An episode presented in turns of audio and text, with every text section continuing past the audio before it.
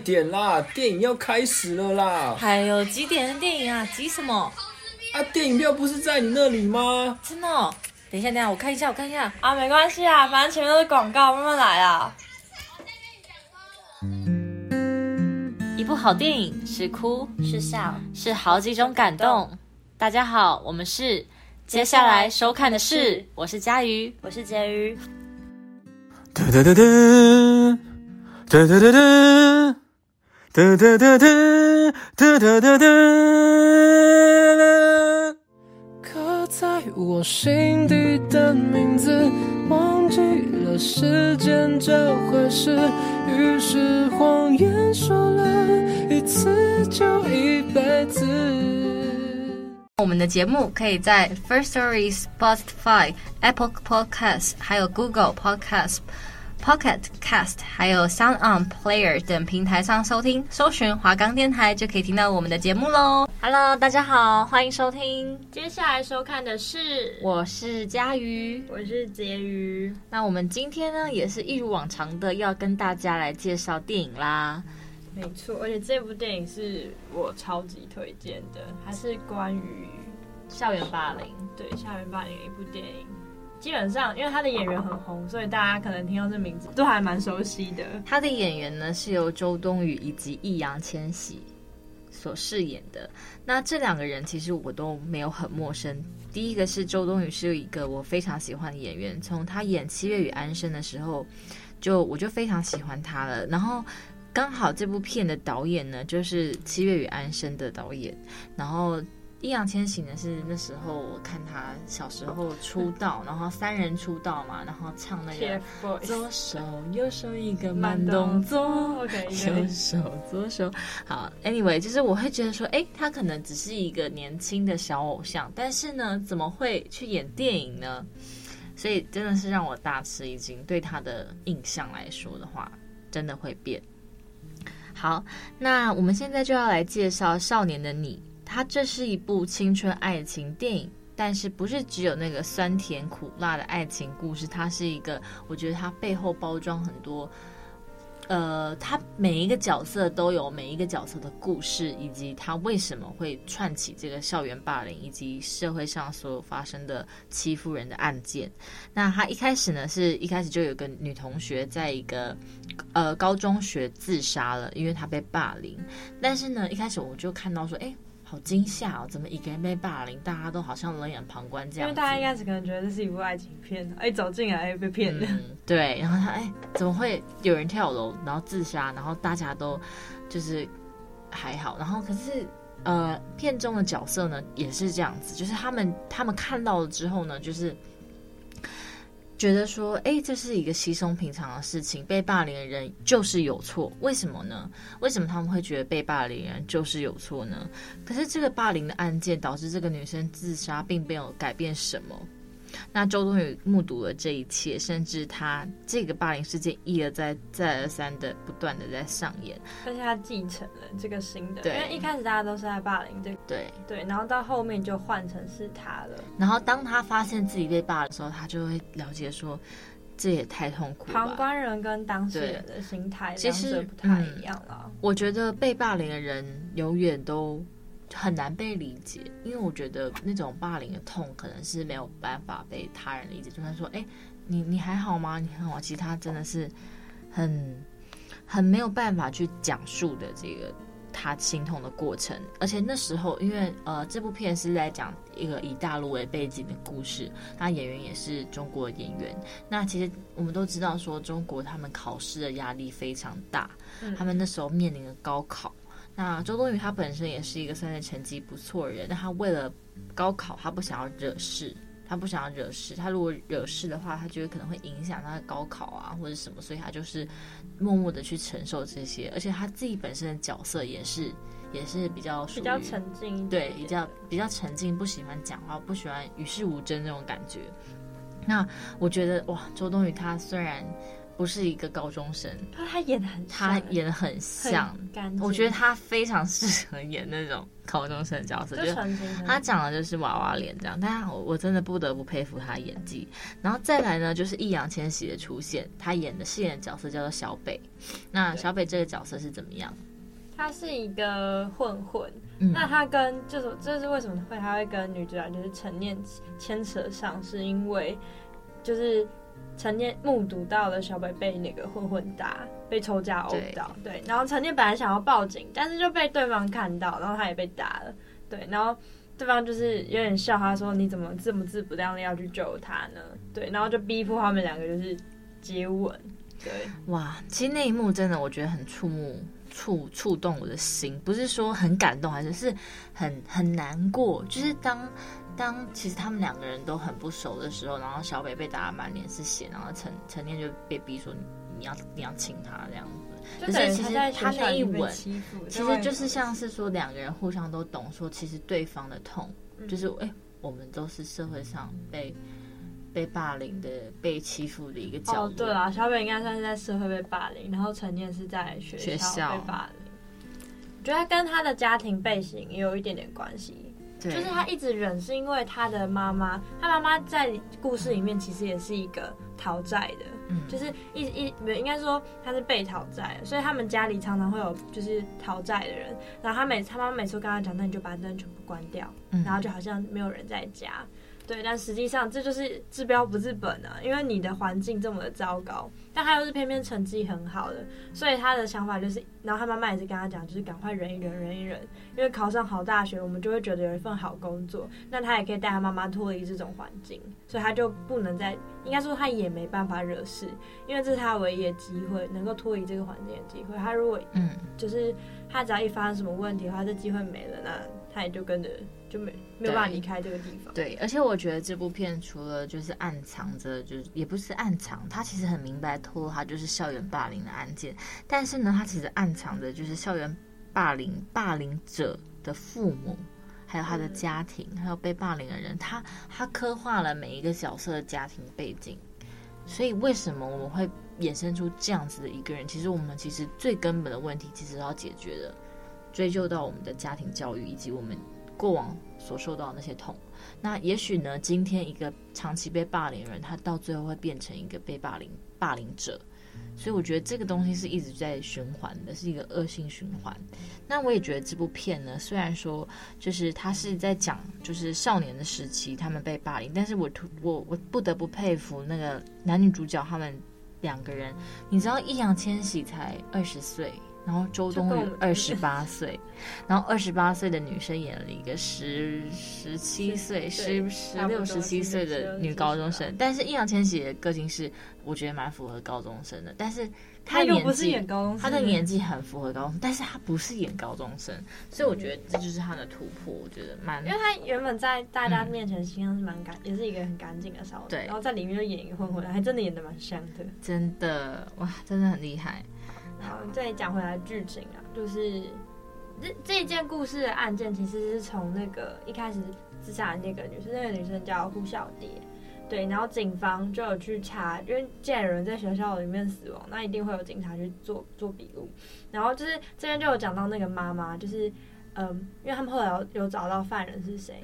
然后，因为犯人是学生，所以其实法律对犯人是会有所保护的。然后，拿再加上他妈妈开头说应该只是开玩笑，然后没有想到承受度这么差，然后就就就跳楼了，所以就把他推卸给是他自己。对，他说我们家叫我们家谁谁谁，我觉得这个。不管是你在新闻上或者在哪里，我觉得都很常听到父母说：“哎，我家那个谁谁谁绝对不会，绝对不会欺负别人，绝对很乖，绝对不会做错事的。”真的吗？可是我觉得，其实长期待在父母这种高压状态下，其实有一天会受不了的。我觉得这部片最大的、最大希望大家可以听进去，不管是你是聆听的观众，有小孩的，还是嗯正在教育某些人，或是你身身身处的背景，我觉得都要好好的去想一下你，你你做的这些表现，其实可能会影响你身边人以及你的孩子，非常严重。好，然后再来讲，就是后来就是这个犯人他就他就就被休学，那也只是休学而已啊。嗯、但是他因为休学的话，其实是因为这这已经确认是他犯了，那这个证是谁？这个人就是陈念，就是我们的女主角。对，所以就是让说，就是这个犯人就更讨厌女主角，就会带人去欺负她，而且他欺负是很过分的，是一他一系列一开始只是可能威威胁，就推他打他，到后面就是。一开始只是肉体上的侵犯，我发现很多时候会这样，嗯、就一开始是肉体上，可是其实最痛苦的不是肉体，反而是心灵的。心理。对，他会不停的去欺辱你，然后让你就是对你的生命也失去希望。可是他真的做错什么了吗？对啊，他也没做错什么，他就是认罪，就让他认罪而已。对啊，可是他真的做错什么了吗？我我真的就是我每次看到这个片段，我都很气耶。而且真的是很过分，因为应该是因为尤其是女生被这种对待，真的是。对，而且你们不要觉得说这是电影夸大，其实社会上很多案件都是这样子的。很多人也就是因为受不了霸凌去轻生，可是他们还有其他路可以走嘛？当他寻求帮助的时候，没有人帮他，然后同学们只会一而再再而三。还有很严重的一点就是旁观者，我觉得不，如果你不是被霸凌的人，可是你不代表说你没有问题哦。你如果在旁边看，然后你没有出手相助的话，你也是加害者哎。而且电影也是告诉我们说，你从一开始的旁观者，最后一天你会成为一个被害者。对啊，所以只要你不发声，你就会发现，总有一天这些。这些这些环境就继续这么恶劣的话，有一天会会到你身上。而且其实这个问题一直都存在。我觉得孩子可能不懂事，可是可能他们长长大后会后悔。但是在他这个不懂事的阶段，他承受所有的压力，他只能这样排解的话，其实我们也说他完全错吗？我们要我们究竟要怪谁？我觉得大家是要有多一点的同理心，多一点的包容，然后去正视这件事情，因为这件事情真的非常严重。嗯，好，那我们就讲回剧情，就是他，因为前面就讲他是被女主，他是被那个被害，就是那个加害者，然后给欺凌嘛，然后他是欺凌到一个很很过分的程度之后，他就开始没办法，然后他又遇到了这个，就是我们前面遇到的男主角，就是小北，那小北跟他就是先，就是他们有有一个情，就是慢慢有个情愫在，一开始是一个可怜你，然后保护你，到后面慢慢变成是喜欢上你这样子的过程。那他保护他的过程，其实我觉得男主角蛮聪明的。嗯，他保护他的时候，他都不会被监视器拍到。他他故意就是走在监视器旁边。他毕竟还是街头的小混混。对，所以他应该还蛮清楚警警方的做法。所以他他那时候就是保护他的过程中是都没有被人家拍下来，还蛮厉害的。嗯，对，这样还是还是有些蛛丝马迹，但是他前面演示的作案方式其实蛮厉害的，就是他在保护女主角上学下学。然后甚至到后来，他就是女主角是住在男主角他家的。那这边也不是纯粹的因为爱情的原因，纯粹是因为女主角她没办法，因为她家也会被被人骚扰，她妈妈也不在嘛，也是在赌，就是逃避债务，她家也要被讨债，然后又有人要欺凌她，所以她不得已才去跟男主角住在一起，就有点搭伙这样。她其实有点拜托男主角去保护她，对啊，因为她知道说她当时是真的很需要被保护的。其实蛮，其实也蛮幸运的，而没有办法遇到小北这样的角色。可是也不是每个人都这么幸运，能够去找到一个愿意帮助自己、跟自己同病相怜、理解自己的人。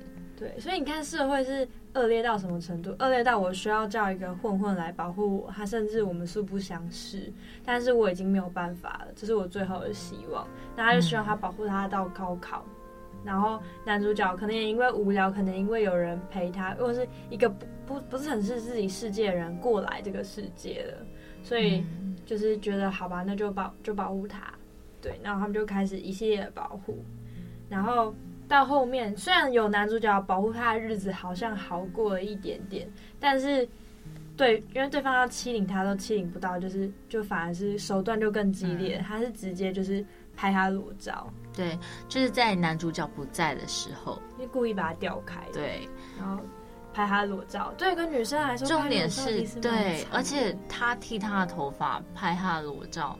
然后我觉得女人何苦为难女人啊？就是为什么？其实我很我觉得发现很多，其实同性霸凌在女性这一块其实是算蛮严重的。女性可以做到的手法，不是我们以为说女性就柔柔弱弱的啊，可是男生男生才会粗暴对待。可是其实女女生她们对待自己真的不喜欢的人，在于校园霸凌这个加害者的角色上面，其实我我我们看到的社会案件都是他的手法是非常的可怕的，而且这是真的有发生的事情。他拍他的裸照，然后把他的头发剃掉这样子。对，然后后来就是小北又重新找回到了女主角。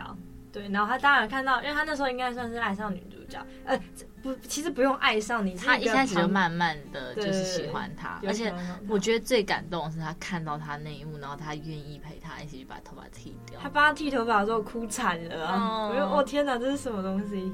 对，那他还一起剃，对，一起剃，他们两个就很像，对，两个小光头，对对，然后一起剃，然后女主角还要顶着那颗头回到学校。因为他要承受的又更大，可是其其实好像已经无所谓，因为前面的都已经太沉重了。他现在的目的就是要考考回来高考。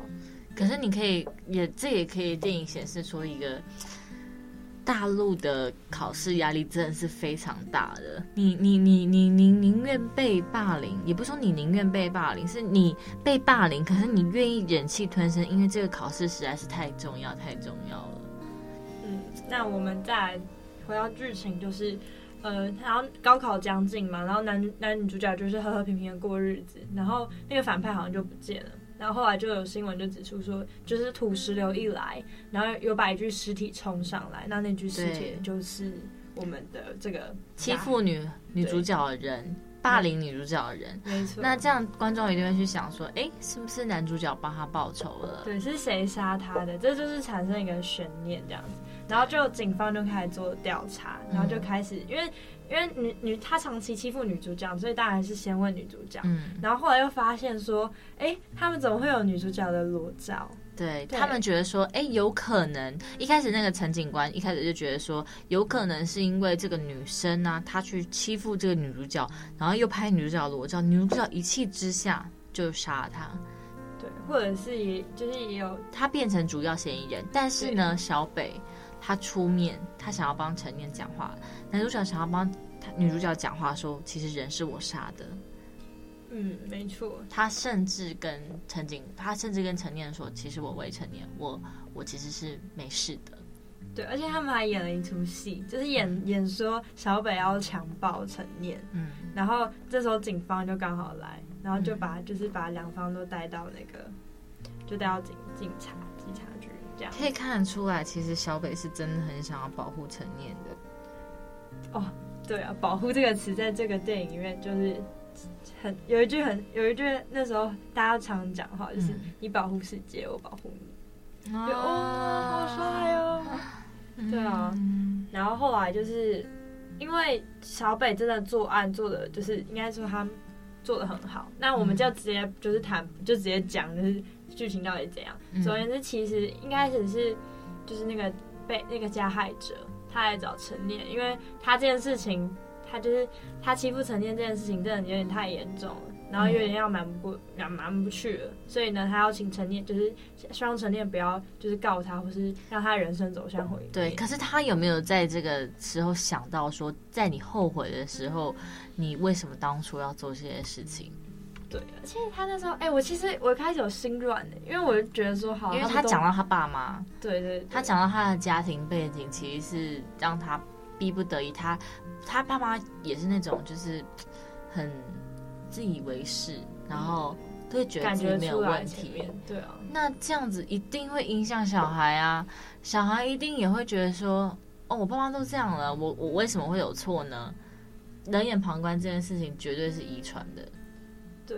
对，小孩真的不能放养哎，不能生了然后就放在那边。不是不是，小孩不能放养，是对，没错，小孩不能就是不顾。但是我觉得真的是要以身作则。如果你你觉得自己不是一个好父母的话，你就不要当一个父母。哦，我真的是录这个节目录到好气哦。对，嗯，好，我们有很多议题可以去探讨。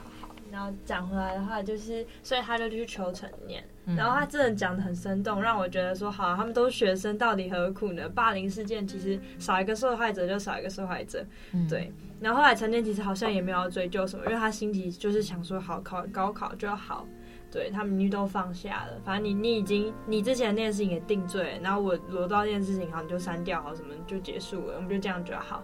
就没有想到，就是他的那个嘴脸、就是、又回来了。对，就是哦，你看给你钱，他他说他其实那个被就是加害者一开始就是想要跟陈念用钱解决事情。对。但是陈念不同意，陈念就觉得说，你只要从此离开我的生活就好了。但是女生就觉得说，不知道哪根筋不对，还是她觉得说钱才是真的可以保障他人生的一个道路。对，所以他就跟我说，啊，你就就是你你还是要我给你钱，还是怎么样？怎么样？你就想要钱嘛？你就想要钱啊？怎么样？怎么样？哇，那个本来是没事的哦，曾经已经就是有点像半原谅他，觉得没关系的，他不小心做了一件事情。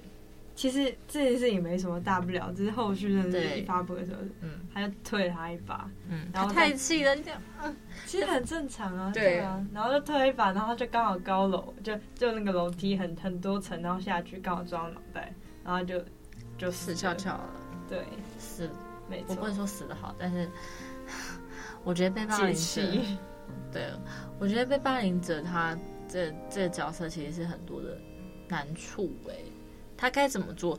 你你知道，我以前是那种就是觉得说，哎、嗯，别人怎么对我，我就要怎么对回去的人、欸。哦，如果我今天是陈念这个角色的话，我真的是有点想要奋不顾身的直接让他我经历的痛苦也让他经历到。但是我真的很佩服陈念，他一念之间就是愿意愿意说，哦，没关系，就是他你你从此离开我的生活就好了。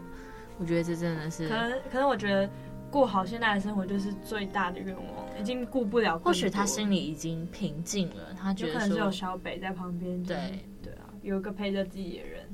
对，然后反而总之他就失手推了他，然后完蛋了，他死掉了。那他们现在又要面临高考，那有就是你杀人，怎么可能还参加高考？他根本就没有办法转移他，就是他命运的转折点又又没了，又不见了。嗯、而且他妈妈那时候还打电话，就是期待他说。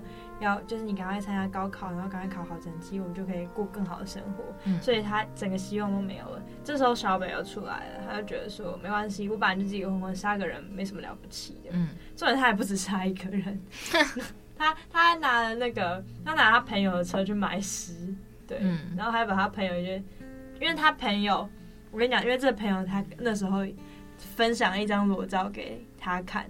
然后他看到那张裸照是陈念，他整个气到不行。他原来也是加害陈念的那个人，嗯、对，那时候加就是那时候那个霸凌的那个人是带着这个人一起去、嗯、一直欺凌陈念的，是陈，所以小北整个气到不行，就他们就一起杀了，所以他不止杀一个。然后那时候他就加入给他朋友，说是朋友，然后跟这个这个被这个被就是这个犯就是那个霸凌他的人这样一起，然后。对，然后反正就嫁祸给他们，然后没有想到后来事情还是东窗事发了，嗯，所以才会又有小北要去欺凌陈念，然后让自己变成犯人，然后把所有罪都弄给自己这件事情，嗯，对。那可是警其实他因为他们年纪还是很小啊，警官还是可以从一些就是证据看到一些端倪，像是他那时候后来会发现说，就是原本要定案了，后来就真的认为是这样子，所以后来那个警方觉得他们就是他们这样子。都低着头不讲话，到底是怎么了？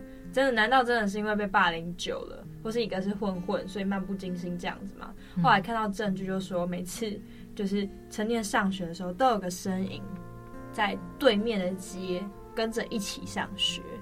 对，就是明显就是在保护他的角色。然后看到越来越多的资料，就显示说，就是哦，对，没错，就是他应该就是要保护他。但是因为他们都没有证据，嗯。对，一定要有人证才行。两方都供词不一的话，这样子没有办法定罪，不然这些事这件事情全部都要给小北扛。嗯，对。然后他就开始就是就开始逼迫，其实这件事情是不行的。他就跟小北说陈念认罪，跟陈念说小北认罪，可他们两个不相信，他们两个不相信说他们彼此认罪，因为他们进来之前就已经就已经想好彼此的命运了。对啊，所以。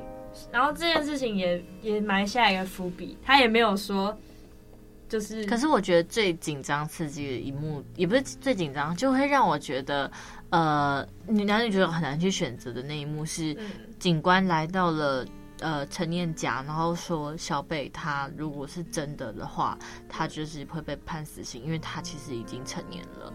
嗯嗯。那这样的话就。让陈念会不知道他自己该怎么做，他也不可能去害小北，一个一直帮帮助他的人。对，啊、对，反正后面呢，后面就是结局，就是他们两个都穿着浴服，然后坐在那个监狱车上面。嗯嗯。但我们会去想说，哎，那究竟陈念做了什么样的决定？其实他没有明确讲出来，他只是就是演，他用演的，他哭的蛮惨的。对，但是呢，其实呃，以最最开始电影的片头，我们现在要爆雷了。电影的片头前面呢，就是有陈念他长大的样子，嗯，就是他好像是一名英文老师，然后在教导孩子过去跟现在的一些。呃，用法，然后他之前的一些教育的方式，反正他也没有讲得很清楚。可是我看起来是觉得说，陈念他在长大后，他其实是变成一个还不错的人。他就是真的有在教这个事，嗯、就是我觉得他应该是曾经在这个环境下，所以他也想去保保护这些，对，帮助帮助他们。可是他他也是因为他也好在他有小北的旁。在在身旁陪伴着他，不然你觉得他可以走过这么多风风雨雨，还有这么多的欺凌吗？我觉得不太可能。我觉得他非常非常努力，然后去成为他现在的自己。那。我们没有办法改变一个人他过去经历的事情，我们也没有办法完全去理解他。但是我们可以在他事发的当下，不管是你看到谁，然后不管是你在学校或者在社会上啊，或者在路上还是怎么样，只要看到一些我觉得不公不义的事情，或是有人需要帮忙的事情，你就得站出来，因为有一天那个受伤人可能是你自己。对啊，而且谁知道生命中会不会出现一个小北？对，我觉得不太可能诶，再出现一个小北，其实是不真的非常非常不可能。尤其是世界上，对，对，其实世界上非常多，我觉得是是怎么样的一个人呢？就是冷眼旁观，我就是一个观众，或者是他怕被霸凌，所以他不知道，他不敢站出来。那这样的话，就一直形成一个恶性循环，因为他一直都没有人出来保护他。那这样怎么办？对，所以我觉得啦，就是不要当旁观者。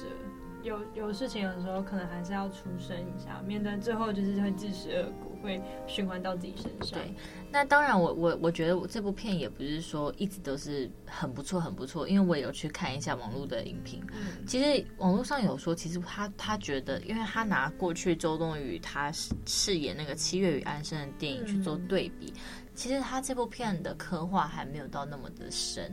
就是他很明显就在讲校园霸凌跟所有的诅咒，但是可能多一点剧情以及他们角色间的心里话会更好。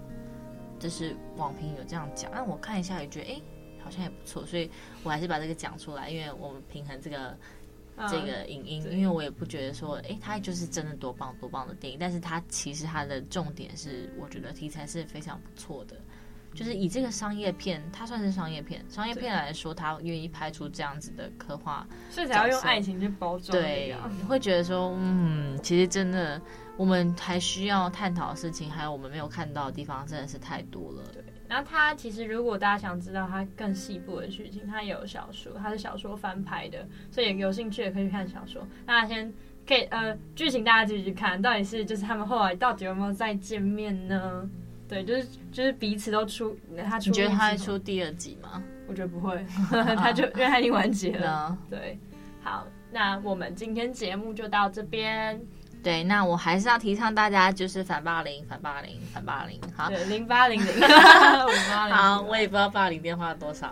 反正呢，如果今天你是在收听的观众，你真的受受到了欺负，我觉得你一定要站出来讲，你不要一直让自己受委屈，受委屈。你不管可以寻求老师的帮忙啊，还是你同济，还是什么，如果真的真的没有人帮你，自杀绝对不是最好的路。